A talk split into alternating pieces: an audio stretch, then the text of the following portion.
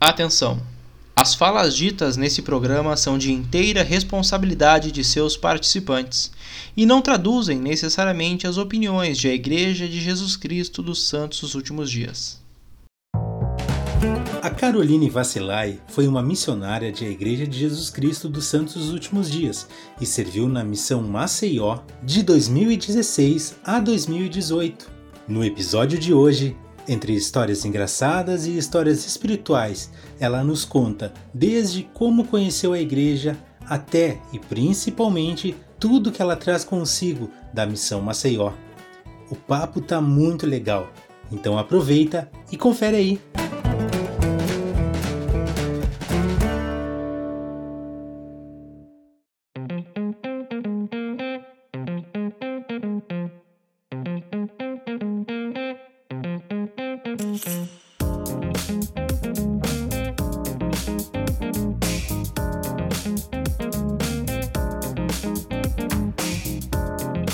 Assim seguimos, sejam todos bem-vindos. Esse é o seu podcast, Plano Alternativo, o seu podcast a respeito da obra missionária.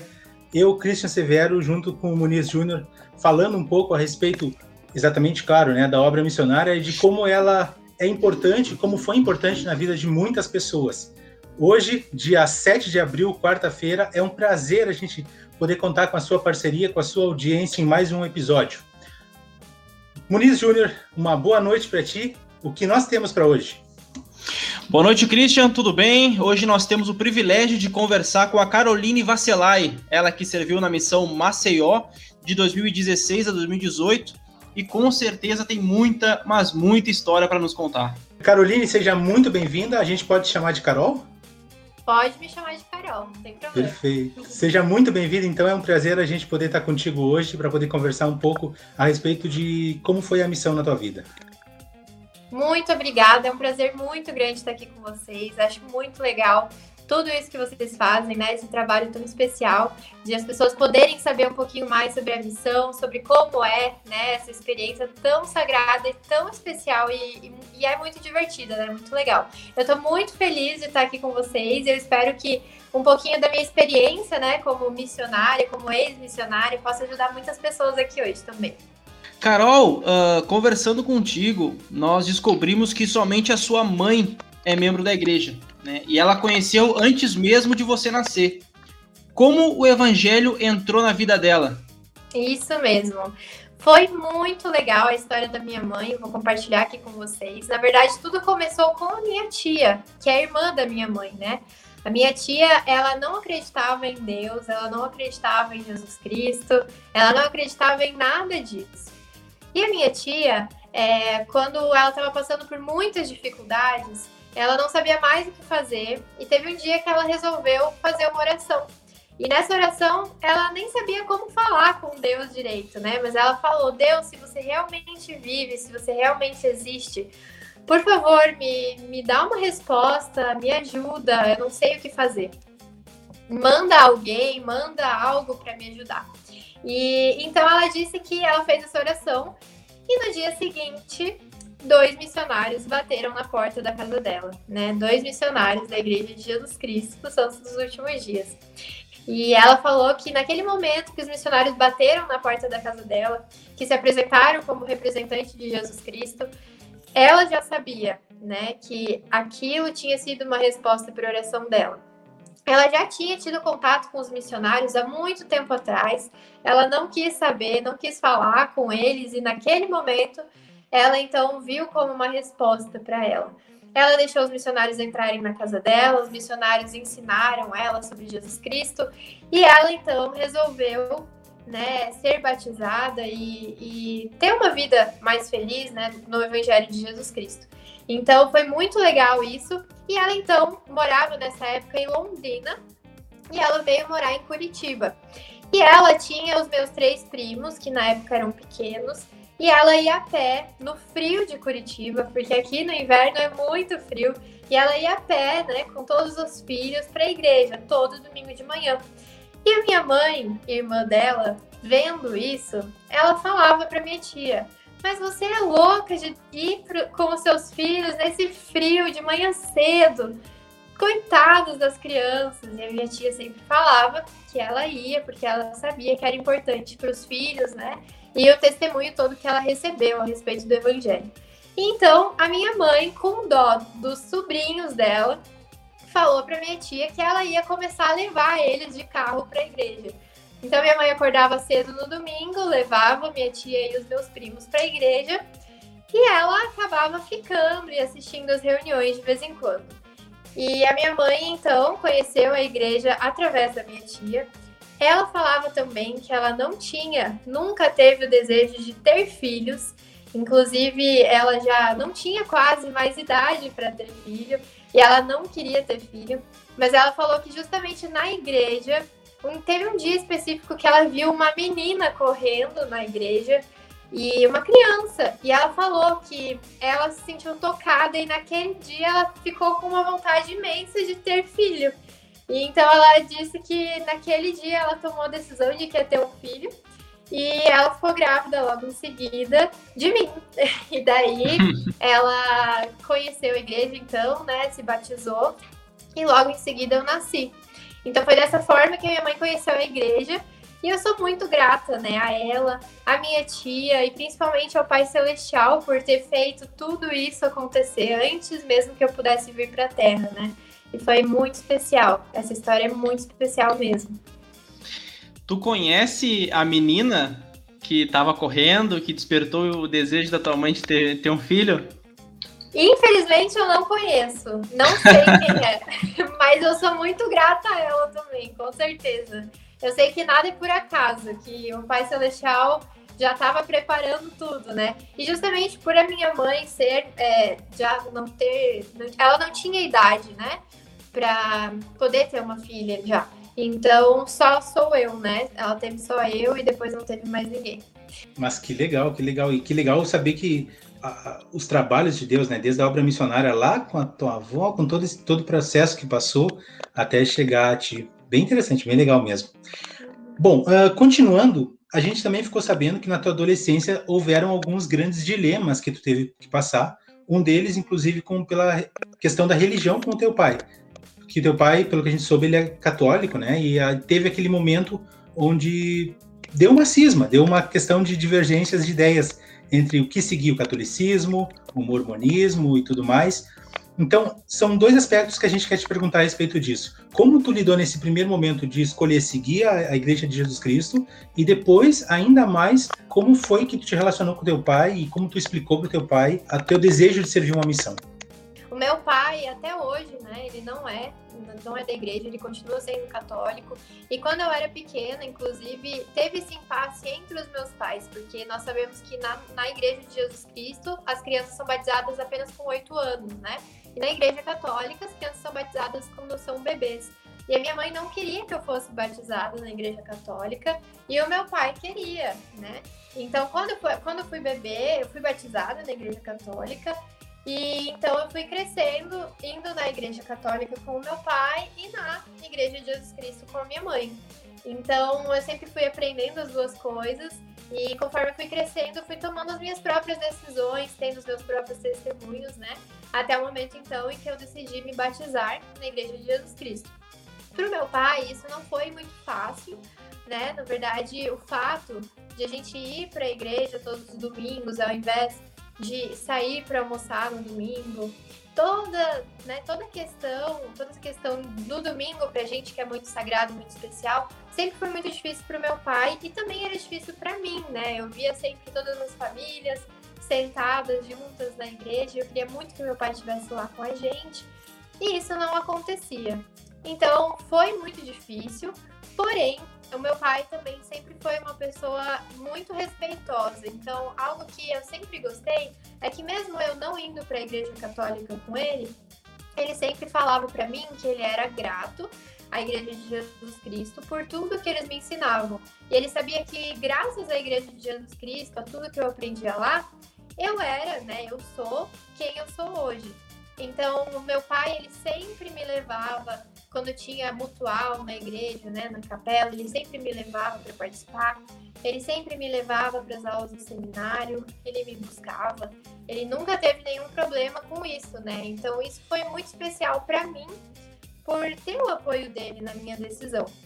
E mais para frente, então, né, quando eu cresci um pouco mais e quando eu resolvi ser uma missionária, aí foi um momento difícil. Porque até então, o fato de eu ir para a igreja, de ele me levar para as aulas do seminário, para o instituto, era ok, era fácil. Mas quando eu resolvi trancar a minha faculdade, largar toda a minha vida para poder ser uma missionária por um ano e meio, foi um choque muito grande para o meu pai. E no começo ele não aceitou. Eu falei para ele quando eu tinha 18 anos já que eu queria ir. E ele dizia para mim: "Você não vai. Eu não vou deixar você ir. Você não vai não vai não vai".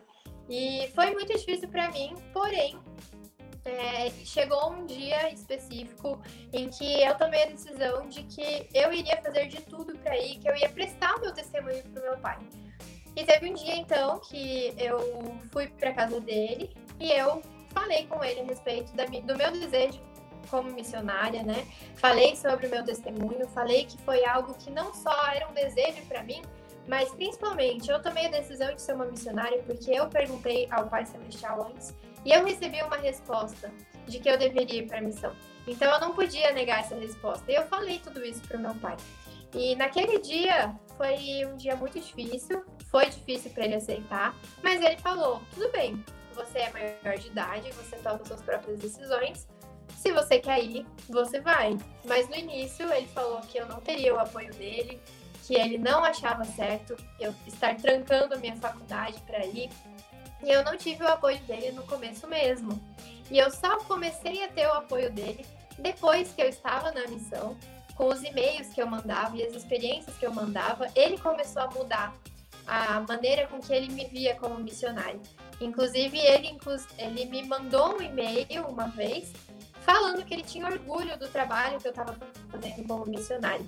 E para mim, esse e-mail foi uma bênção muito grande no meu coração, por ter visto que o meu pai, ele percebeu o trabalho que eu estava fazendo lá, ele percebeu que aquilo também estava me ensinando muitas coisas, que eu também estava crescendo como pessoa, tanto espiritualmente, né, quanto de todas as formas. A missão ela é, é um momento muito especial que a gente cresce não só espiritualmente, mas como pessoa também. E ele percebeu isso. Então foi muito legal, porque depois ele é, me deu o apoio que eu precisava dele também. É interessante isso comentário que tu fez e eu acho que todo mundo conhece algum amigo que uh, serviu missão e que não é membro da que os pais não são membros da igreja, ou que o pai ou que a mãe, às vezes até os dois. E na verdade é bem entendível essa situação porque é, o pai, como ele, no teu caso, né, o pai como ele não é membro da igreja, ele está tentando o que é melhor para ti, né, o, na visão dele o que é melhor. E se entende que às vezes isso vai em conflito com o que a gente sabe que é verdade. Mas é, é eu acho que isso serve muito para quem ouve o nosso podcast, no sentido de quem está se preparando para a missão. Talvez tu vai ter um pai, uma mãe ou alguém que sabe que, que, não, que não é membro da igreja e que vai dizer um não, mas se a gente sabe se esforçar, se a gente mostrar que isso pode ser bom, a pessoa no tempo certo vai reconhecer isso, né? É verdade, foi muito especial ter o apoio do meu pai. E isso é um conselho que eu falo para todas as pessoas. Não deixe de ir para a missão porque a sua família não apoia. Porque o Pai Celestial é capaz de realizar milagres, tanto na sua família quanto na vida das pessoas lá. E muitas vezes as pessoas que estão lá na sua missão, elas estão te esperando. Então, não deixe de ir para a missão por conta de outras pessoas não te apoiarem, porque o Pai Celestial principalmente te apoia. Carol, tu comentou sobre a experiência que foi o teu pai te mandar um e-mail e o como isso te abençoou e abençoou a tua missão. Tu sai de Curitiba e aterriza no Nordeste, mais precisamente em Maceió. Quais as principais diferenças das duas cidades, além do calor? Bom, o calor é uma das principais, né? Porque aqui em Curitiba é muito frio, no inverno principalmente. Lá, mesmo no inverno era calor. Então, eu não levei casaco de frio, no máximo eu usava um casaquinho bem fino e lá eu passei bastante calor mesmo no verão. Mas foi muito especial, foi muito legal e acho que algumas outras diferenças que a gente tem também é, é em relação ao sotaque, com certeza. O sotaque aqui, né, as pessoas falam leite quente, que dói os dentes da frente da gente. e lá Maceió, é, todo mundo fala bem encantado, né? Eu achei que manhinha. E foi muito engraçado, porque quando eu voltei da missão, eu voltei muito com o sotaque do Nordeste. Então, eu sinto muita saudade das pessoas de lá, do sotaque de lá. Isso é muito legal. E outra diferença também que tem lá é em relação à comida, né? Aqui, por exemplo, é, sempre as pessoas temperam a comida com salsinha. E lá, muita gente, a maioria, tempera a comida com coentro que era um tempero que eu nunca tinha experimentado antes de ir para o Nordeste, então foi uma diferença também que eu senti. Lá também tem algumas comidas típicas, né? Aqui a gente tem o pinhão, e lá a gente tem o cuscuz. Lá tem algumas frutas diferentes também que eu nunca tinha ouvido falar. Uma dessas frutas é genipapo, que é um suco que eles faziam lá, suco de genipapo, que era assim, ou 8 ou 80. Alguns missionários amavam e outros missionários odiavam. Eu era da parte que não gostava muito, era meio difícil para mim tomar é, suco de genipapo. Eu comia de tudo na missão, mas suco de genipapo eu não conseguia, era um pouco difícil.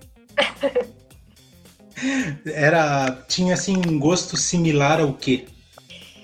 Eu não sei explicar, mas ele tinha um gosto de ferro e é, um doce bem estranho. Eu lembro que um dos doces que, que me lembrava, assim, era de ferro. Mas tinha um, eu não sei explicar, é um gosto bem peculiar mesmo, bem diferente. Entendi. É, porque eu, eu servi em São Paulo e lá eles faziam muito suco de caju. Uh, e para mim, caju, caju, eu já tentei, já. Sabe, sabe quando tu, toma, tu prova alguma coisa com boa vontade? Então eu fui provar com boa vontade, mas aquele negócio lá tinha gosto de chulé. Eu nunca tomei chulé, mas tinha gosto de chulé, não sei explicar. Ah, é horrível aquilo. E a gente tinha que fazer aquelas caras de bairro, que delícia. Era complicado aquele negócio. Bom, mas falando ainda nesse assunto da, da gastronomia, a gente ficou sabendo também que vocês não podiam comer miojo, correto? Me explica, explica para nós essa história aí sobre o miojo e também a história relacionada à banana, que era algo que vocês deveriam comer todos os dias, por favor. Isso. Então, quando eu cheguei lá na minha missão, né, os meus presidentes de missão, eles nos entregaram uma lista de coisas que a gente podia e não podia fazer. E uma das coisas que são bem interessante era isso, que a gente não podia comer miojo. Por quê? Nós sabemos que o miojo não é muito saudável, né? E se deixasse, os missionários só comiam miojo. Todos os dias eles jantariam miojo. E o miojo, né, se você come muito, ele pode dar muitos problemas, pedra no, na vesícula, enfim, muita coisa.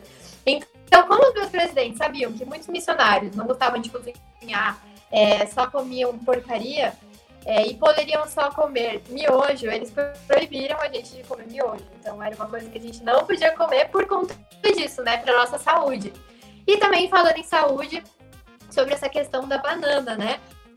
A esposa do meu presidente, ela sempre falava pra gente que a gente tinha que comer banana todos os dias pra gente ter bastante força e para caminhar, né, no calor, para, enfim, caminhar quilômetros de distância e a banana era algo que nos dava bastante força, né? Então, isso também era uma regra da missão que a gente tinha que comer banana todos os dias.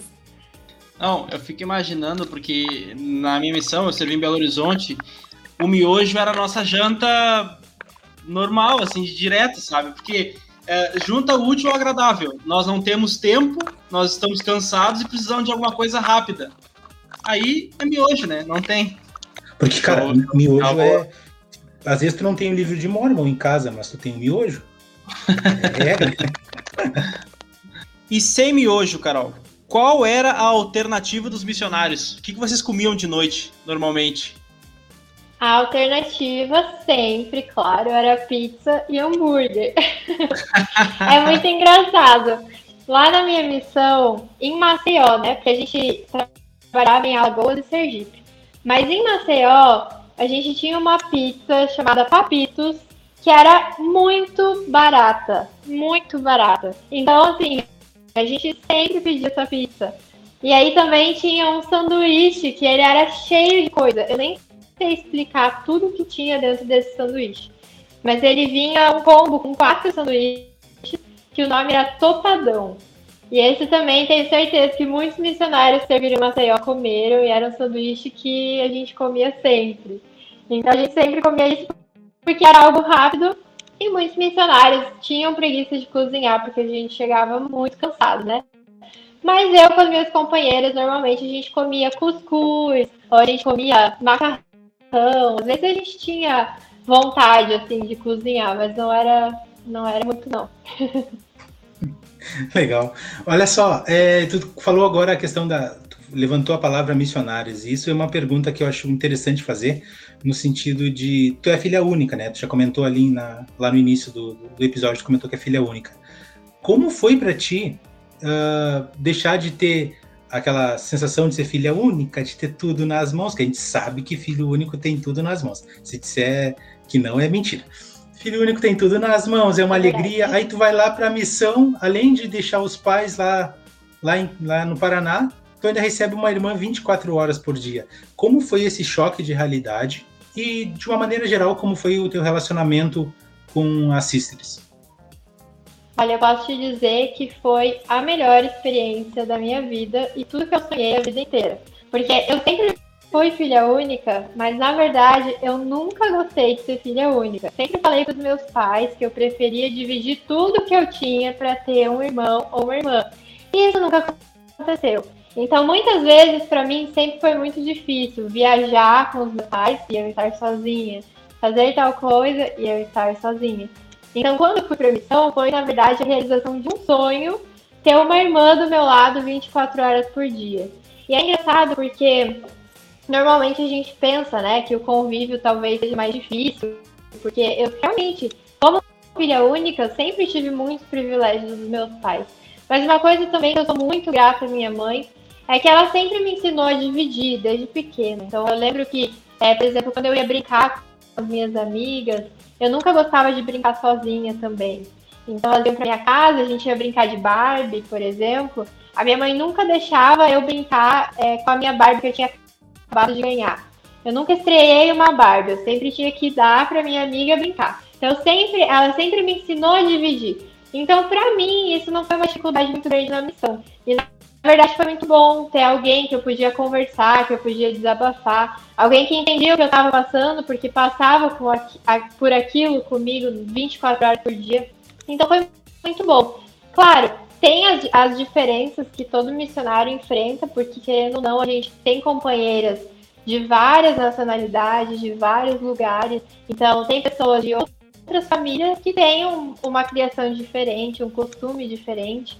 Mas foi muito bom para mim porque eu pude aprender com elas coisas que eu também não tinha, né? Então, por exemplo, como você falou, né? Muitas vezes quando a gente é filho único, a gente recebe tudo de mão beijada. E eu realmente recebia muitas coisas de mão beijada dos meus pais. Eu não, é, por exemplo, por ser filha única, eles não me deixavam cozinhar. Às vezes eu fui fritar um ovo muito depois, sabe? Muito mais velha, porque minha mãe não queria que eu chegasse perto da panela. Então eram coisas assim, sabe? E foi muito legal, porque na missão eu pude ganhar essa independência que eu não tinha em casa. Então eu pude cozinhar, eu aprendi a cozinhar com muitas das minhas companheiras. Eu podia lavar a minha própria roupa, porque antes eu nunca tinha feito isso. Então a missão foi um grande crescimento para mim nesse aspecto também, de saber dividir, de saber ser mais independente, né? Porque antes é, muitas vezes eu queria e meus pais não me deixavam, ou muitas vezes eu também não buscava ser independente porque os meus pais é, sempre faziam por mim, né? Então foi muito bom essa experiência. Legal. Uh, tu teve tu teve quantas companheiras uh, que não são que não foram brasileiras? Eu tive quatro companheiras que não foram que não são brasileiras. Mentira, peraí. Deixa eu lembrar. Deixa eu relembrar aqui, por favor. Eu, Deixa eu ver a tua resposta aqui no, no, Então, eu tive três companheiras é, que não são brasileiras Infelizmente não tive companheira americana, que normalmente sempre alguém tem. Eu tive duas companheiras mexicanas e uma companheira guatemalteca. E foi uma experiência muito legal, é, porque cada uma delas tinha uma cultura diferente. Principalmente a minha, minhas duas primeiras companheiras foram mexicanas e foi muito legal porque eu aprendi várias coisas da cultura delas. Então, eu nunca fui uma pessoa, por exemplo, de comer comida apimentada e coisas do tipo. E a minha primeira companheira, né, a minha mãe na missão, ela trouxe do México alguns temperos mexicanos e quando a gente fazia comida, ela usava na comida dela. E eu sempre tive muito medo, não gostava de comida apimentada. E normalmente, as vezes que eu tinha experimentado comida apimentada, eu quase morria, né? E foi muito interessante porque teve um dia que eu peguei a pimenta dela e coloquei na minha comida. E é muito legal, porque a pimenta do México, ela tem sabor. Não é uma pimenta que só arde a boca. Então eu comecei a gostar de, de comer comida apimentada. E o principal que eu achei mais engraçado é que ela comia maçã com um pozinho de pimenta chamado tahim. E eu, falava, eu falava assim pra ela, como assim você come maçã com pimenta? E ela falava, é muito bom. E eu experimentei, e realmente era muito bom. Então eu aprendi várias coisas com ela, principalmente nessa parte de comida, que eu nunca tinha experimentado. Foi muito bom porque eu experimentei coisas novas, né? E Carol, falando um pouco sobre os membros, né? Os membros do Nordeste, eles em geral eles são muito acolhedores, muito prestativos, principalmente em relação à obra missionária. Isso acontecia na tua missão e o quanto isso facilitava o trabalho das sisters? Acontecia. A minha missão, sempre falo que era um céu nessa questão de membros, porque os membros realmente eram nossos pais, eles nos acolhiam muito, eles nos tratavam como filhas, não só na questão da obra missionária, mas eles sempre nos levavam comida, sempre faziam de tudo por nós, né? E o legal de servir no Nordeste é que as pessoas são muito abertas, né? São muito prestativas. Então a gente recebia muita referência de membros é, falando que eles tinham um amigo que, queria, que queriam apresentar a igreja, e eles sempre nos ajudavam muito na obra missionária. Se eles não apresentavam um amigo, a gente ligava para eles pedindo para eles irem em uma lição missionária com a gente, e eles iam. Então eles sempre foram muito prestativos, muito queridos, e eu sou imensamente grata. Não só por ter servido no Nordeste, mas por cada membro que eu conheci lá, porque eles fizeram tudo ser mais fácil, né? Porque querendo ou não, a gente sente saudade de casa, dos amigos, da família. E eles lá se tornaram minha família, tanto que foi muito difícil deixar eles lá para voltar para cá. Eu sinto muita saudade de todos eles. Que legal, reconhecimento não só pela missão, mas também pelo povo, né, que tu tava junto. Bacana isso aí. Uh, Carol, conta para nós. A gente sabe que a, que a missão é feita de pequenos momentos. E a gente quer tirar de ti aqui dois momentos agora. Um momento que tu lembra da tua missão que foi muito engraçado, alguma história muito estranha, muito engraçada, sei lá, e um momento bem espiritual da tua missão. Então tá bom. Então, eu tenho algumas histórias engraçadas, né? Eu sei que eu tenho que escolher uma para contar aqui para vocês, mas eu vou contar uma história de quando eu e minha companheira, a gente é, tinha, a gente estava em Aracaju e a gente tinha que viajar, pegar um ônibus e viajar para Maceió. No dia seguinte, a gente tinha uma reunião em Maceió. E a gente estava na nossa última lição do dia, já era umas 8 horas da noite e a gente tinha que voltar correndo para casa para arrumar a nossa, mala para ir para Maceió. E o ônibus saía meia-noite, então a gente estava correndo. E aí eu lembro que a gente saiu da casa do, da pesquisadora e a gente estava indo em direção à nossa casa. E a minha companheira falou assim: eu preciso muito fazer xixi e eu não aguento, eu preciso fazer xixi. Falei, Sister, falta muito pouco. Vamos correr, que vai dar certo. A gente tava debaixo de chuva. E a gente tava chorando e muito. E a gente já vi tudo, já. pois é. E aí a gente tava correndo, correndo, correndo pra poder, pra poder ir no banheiro. E quando a gente tava na rua de casa, ela falava, Cícero, eu não vou aguentar, eu não vou aguentar. E a gente tava uma quadra. Eu saí correndo na frente para abrir o portão e a porta de casa. A gente morava em um prédio e a sorte é que a gente morava na parte térrea, né? Então é, não precisava subir escada.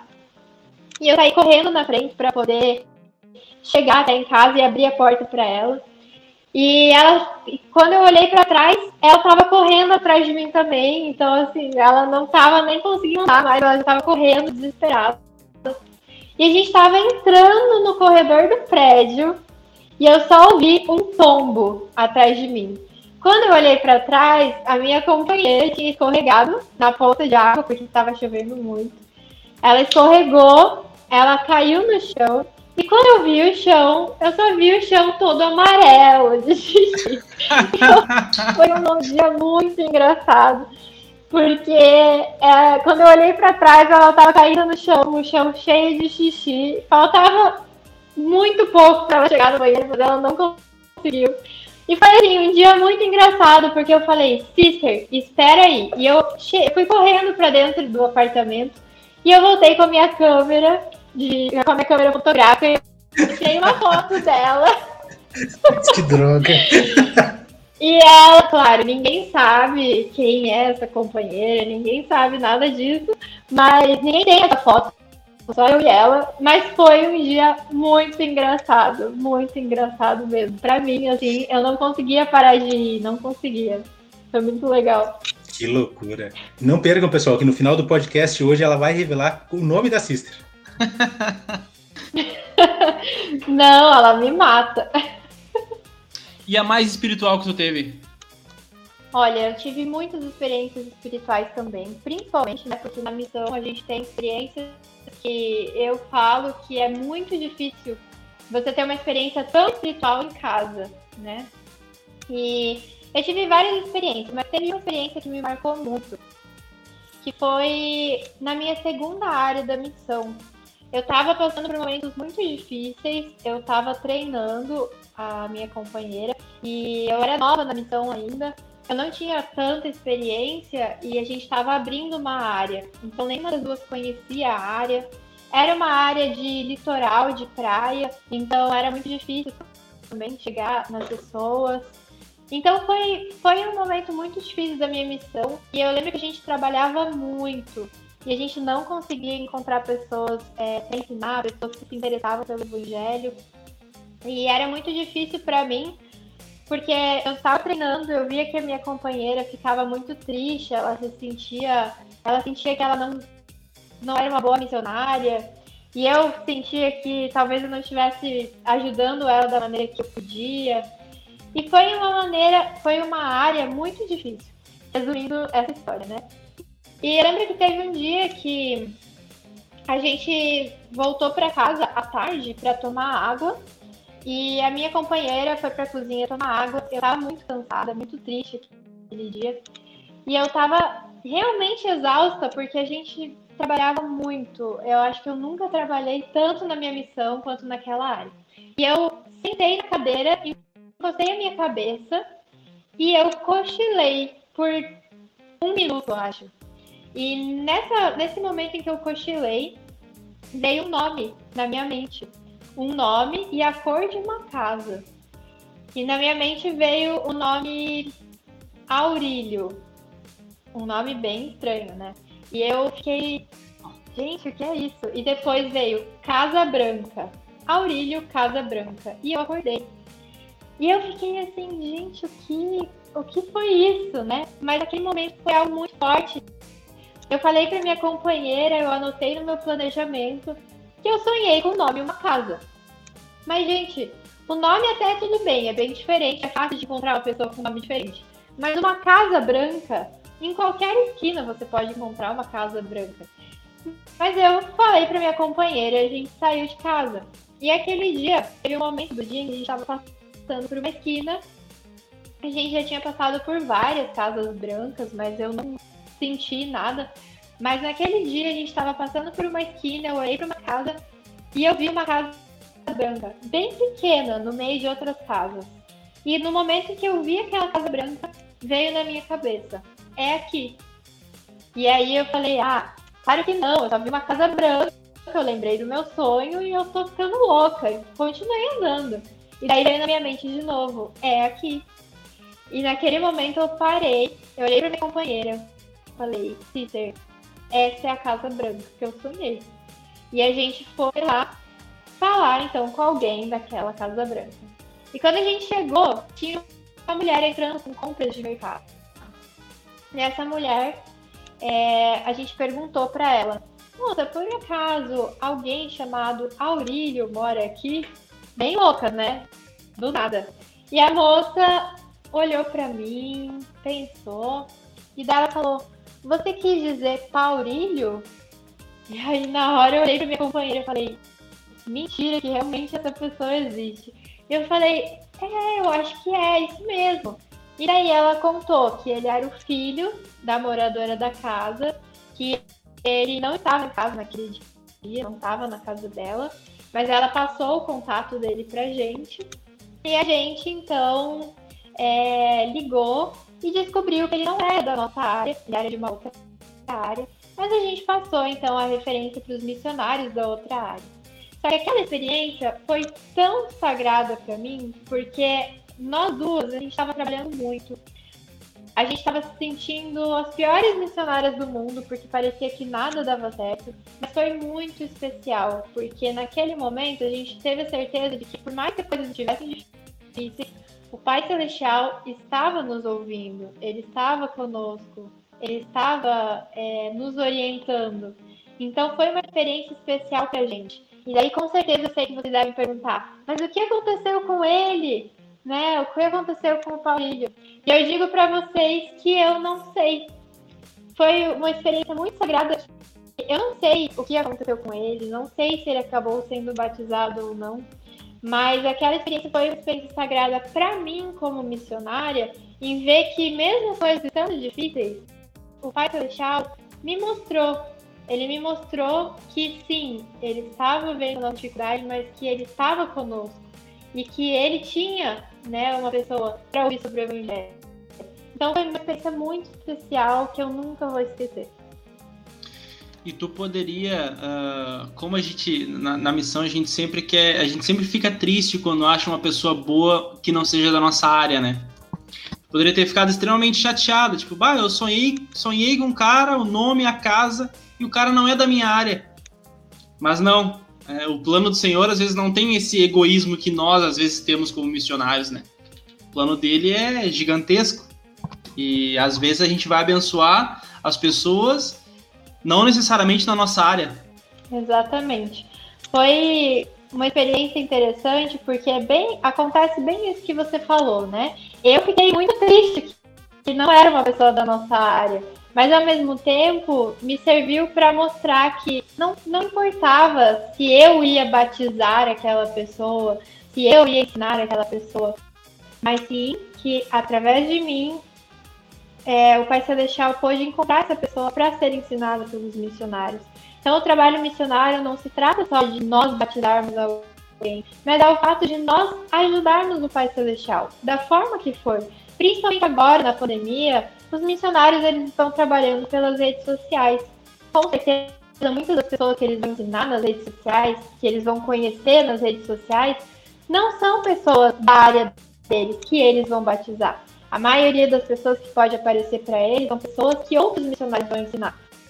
Mas o importante é isso, é saber que, mesmo você não ensinando aquela pessoa, você foi um instrumento nas mãos do Pai Celestial para que aquela pessoa conhecesse o Evangelho. Então, isso é a, a maior que eu tirei dessa experiência também. É, eu acho que foi bem isso aí mesmo, Carol. Eu, eu claro, a experiência foi tua, só estou tentando entender ela aqui, mas eu sinto ela muito mais uma experiência para fortalecer a dupla do que exatamente talvez a, a pessoa que ia ser atingida, sabe? E eu acho que isso é muito forte, especialmente nesses momentos que estão difíceis, assim, que, que as coisas não estão funcionando e tal. Muito bacana. Esse é um tipo de experiência que não é todo mundo que tem. Bem bacana pelo menos aqui até agora nos podcasts que a gente, nos episódios que a gente já fez, não, ainda não tinha sido comentado algo desse tipo. Muito bacana mesmo essa experiência. Bom, Carol, é, a gente já está indo para a parte do fim, é, para o final do, do episódio, e a gente queria conversar contigo agora um pouco sobre como foi o teu pós-missão. Né? O que, que tu trouxe de bagagem lá de Maceió. E a primeira pergunta que eu te faço é com relação uh, os teus sentimentos logo que tu chega na missão.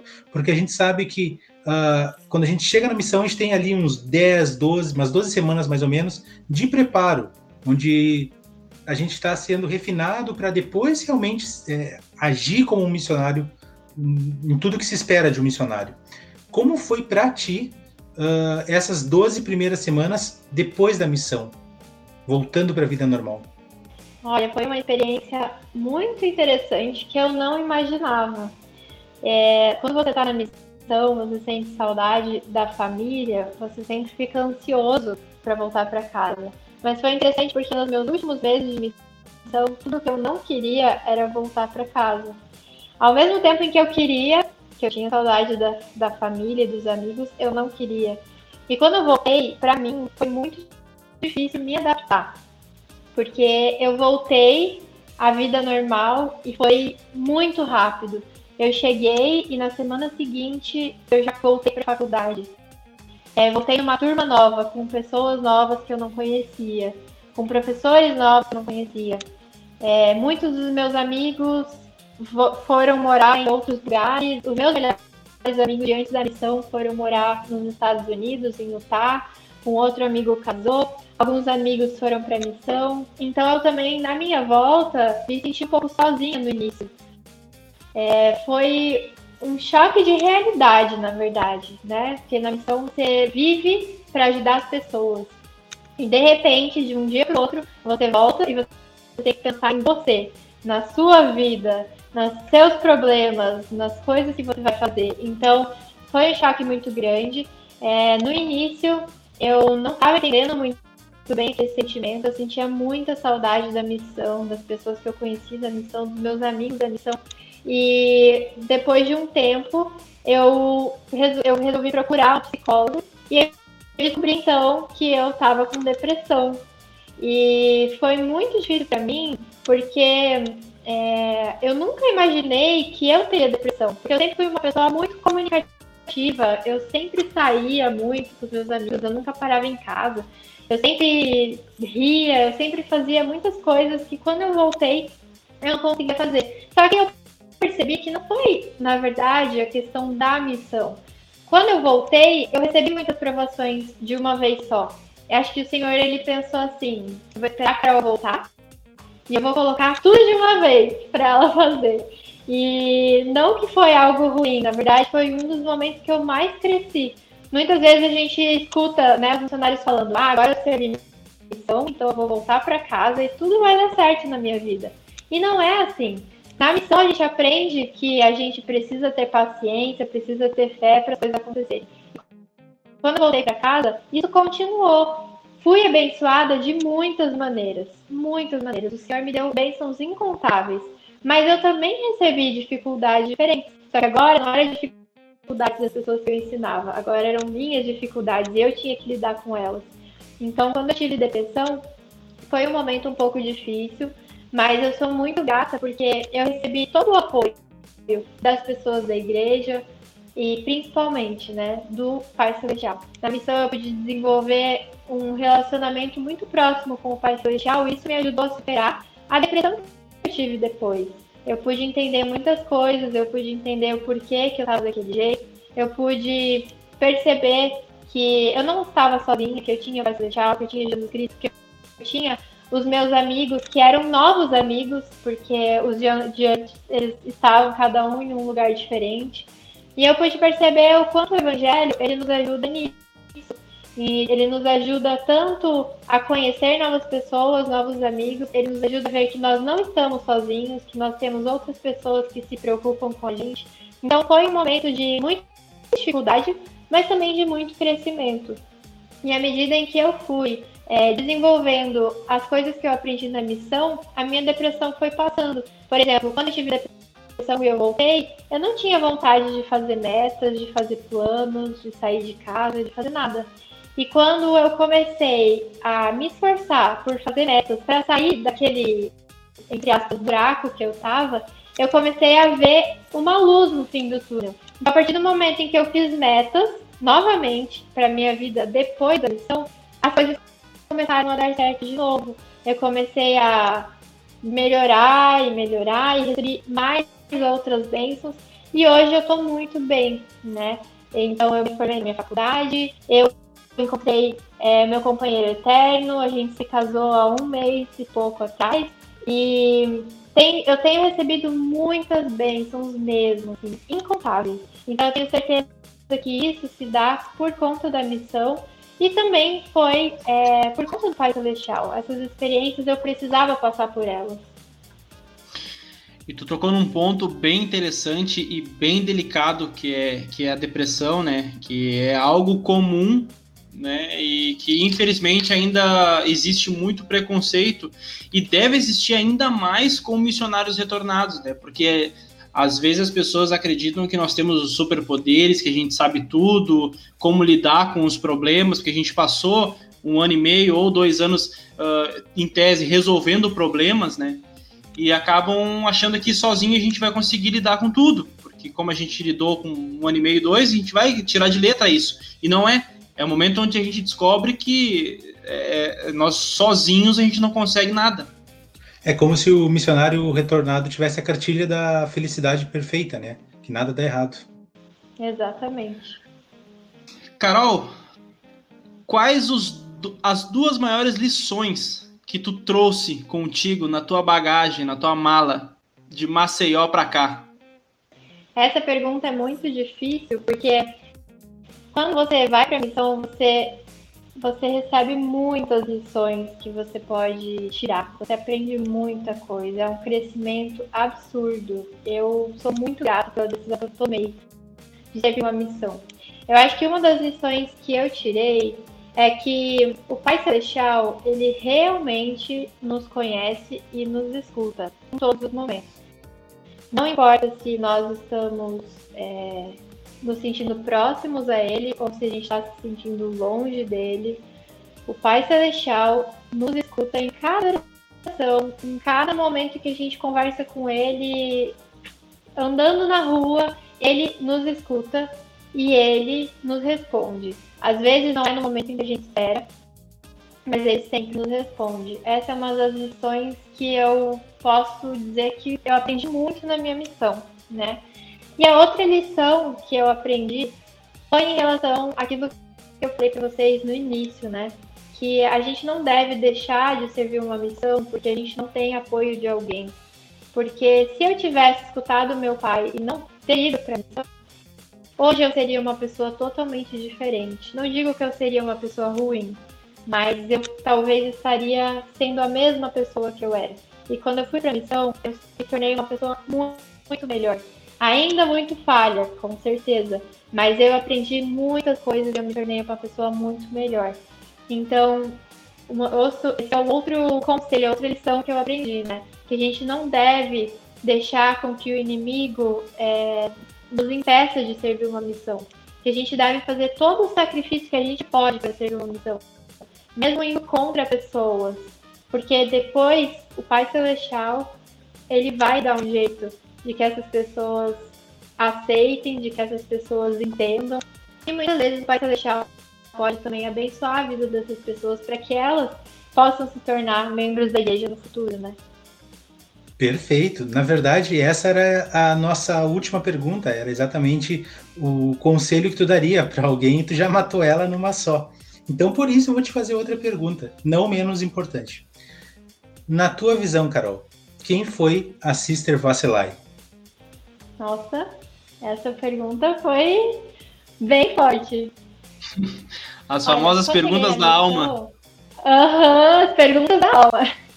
Quando eu cheguei na missão, eu morei com as minhas sisters e treinadoras. E uma delas estava na última transferência dela. Ela estava indo embora. E quando eu convivi com essa sister por duas transferências, na verdade, eu pude aprender muito com ela. E principalmente eu lembro que eu sempre observava muito essa missionária que estava indo embora e eu via o quanto ela era incrível. E eu sempre pensava assim: eu quero ser uma missionária como ela. Eu sempre falava isso para mim. Eu quero ser uma missionária que tem o poder de moldar as pessoas e principalmente eu quero ser moldada. E depois, quando eu cheguei no final da minha missão, que eu pude fazer uma retrospectiva de tudo que eu vivi, de tudo que eu aprendi, eu vi que eu pude crescer em muitas coisas. E principalmente que eu pude é, ser uma pessoa melhor e uma missionária melhor. Fui uma missionária perfeita? Não fui uma missionária perfeita. Muitas vezes eu poderia ter falado com alguém que eu não falei na rua porque eu tive medo ou porque, enfim. É, quando você é missionário, você não vai ser um missionário perfeito. Mas eu percebi que é, o Pai Celestial, ele não espera que nós sejamos perfeitos, mas ele quer que a gente se esforce para ser. E isso tá bom para ele. Então, se você pergunta assim, quem é a Sister Vacilai ou quem foi a Sister Vacilai, eu posso dizer que eu não fui a missionária perfeita, mas que eu me esforcei para ser perto do que Jesus Cristo foi. E eu sou muito grata por tudo o que eu vivi, por tudo o que eu aprendi e principalmente por ter sido ensinado diretamente por Jesus Cristo. Porque teve muitos momentos em que eu sei que tudo que eu falava para um pesquisador ou que eu ensinava não era eu que estava falando, era o Espírito. E aquilo para mim foi uma experiência incrível. Então, eu posso dizer que eu não fui uma missionária perfeita, mas eu fui moldada pelo Pai Celestial e eu me tornei uma missionária muito. É, como eu posso dizer? Eu me tornei uma missionária que fez aquilo, estava ao alcance dela. E eu sei que o Pai Celestial aceitou isso. E que a minha missão não acabou quando eu terminei a missão, né? Mas principalmente que agora eu posso continuar sendo a missionária que eu fui. E esse é o momento mais especial para mim, né? Eu grata porque hoje eu sou a missionária que eu fui. E eu continuo pregando o evangelho da forma que eu posso principalmente na minha profissão, né? Como eu trabalho com publicidade na tecnologia, eu sou muito grata por hoje poder ser a missionária que eu fui na tecnologia, que é algo que eu gosto muito de fazer. Não existe não existe melhor sensação do que chegar em casa e, e saber que tu deu o teu máximo, né, como missionário. Não deixou nada para trás, não se arrepende de nada. Uh, enfim, que tu deu o teu máximo. Né? E isso tu acabou de, de explicar e somos muito gratos por, por poder ouvir. Chegando na última parte do programa, o nosso quadro Pensa Rápido, eu gostaria de fazer algumas perguntas e, como o próprio nome já diz, tu responde a primeira coisa que vem na tua mente, tá bom? Tá. Ai, meu Deus. Tá preparada? Caroline Vasselay, qual foi a tua melhor companheira? Citervela. Qual foi tua melhor área? Jardim Mariana. Qual a comida que não desceu de jeito nenhum? Fígado e suco de jeipá. Vai arrumar um inimigo, porque o Christian gosta de fígado. Ah, tá. um dia para reviver. Nossa, esse dia é difícil responder assim de primeira.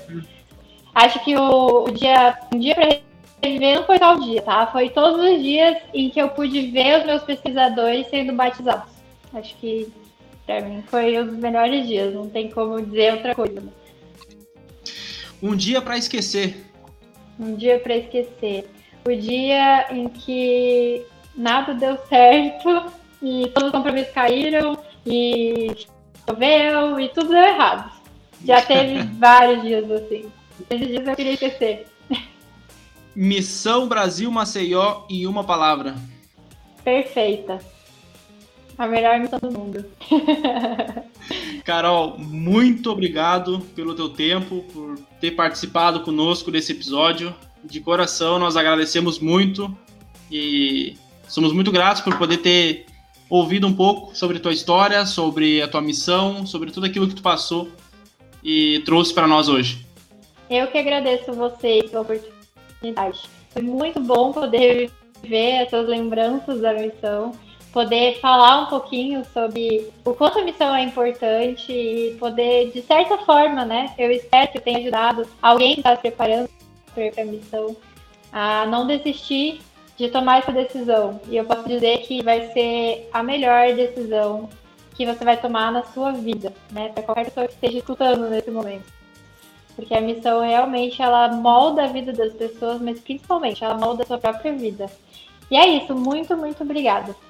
Obrigado, Carol. Foi um prazer poder contar contigo hoje. Obrigado também para vocês que estão nos ouvindo até aqui. E por favor, nos sigam nas redes sociais, no Spotify Plano Alternativo e também no Instagram arroba plano alternativo. Muito obrigado pela parceria, muito obrigado pela ajuda que vocês sempre nos dão e até o próximo episódio com mais um novo convidado. Até lá, tchau, tchau. Tchau, tchau.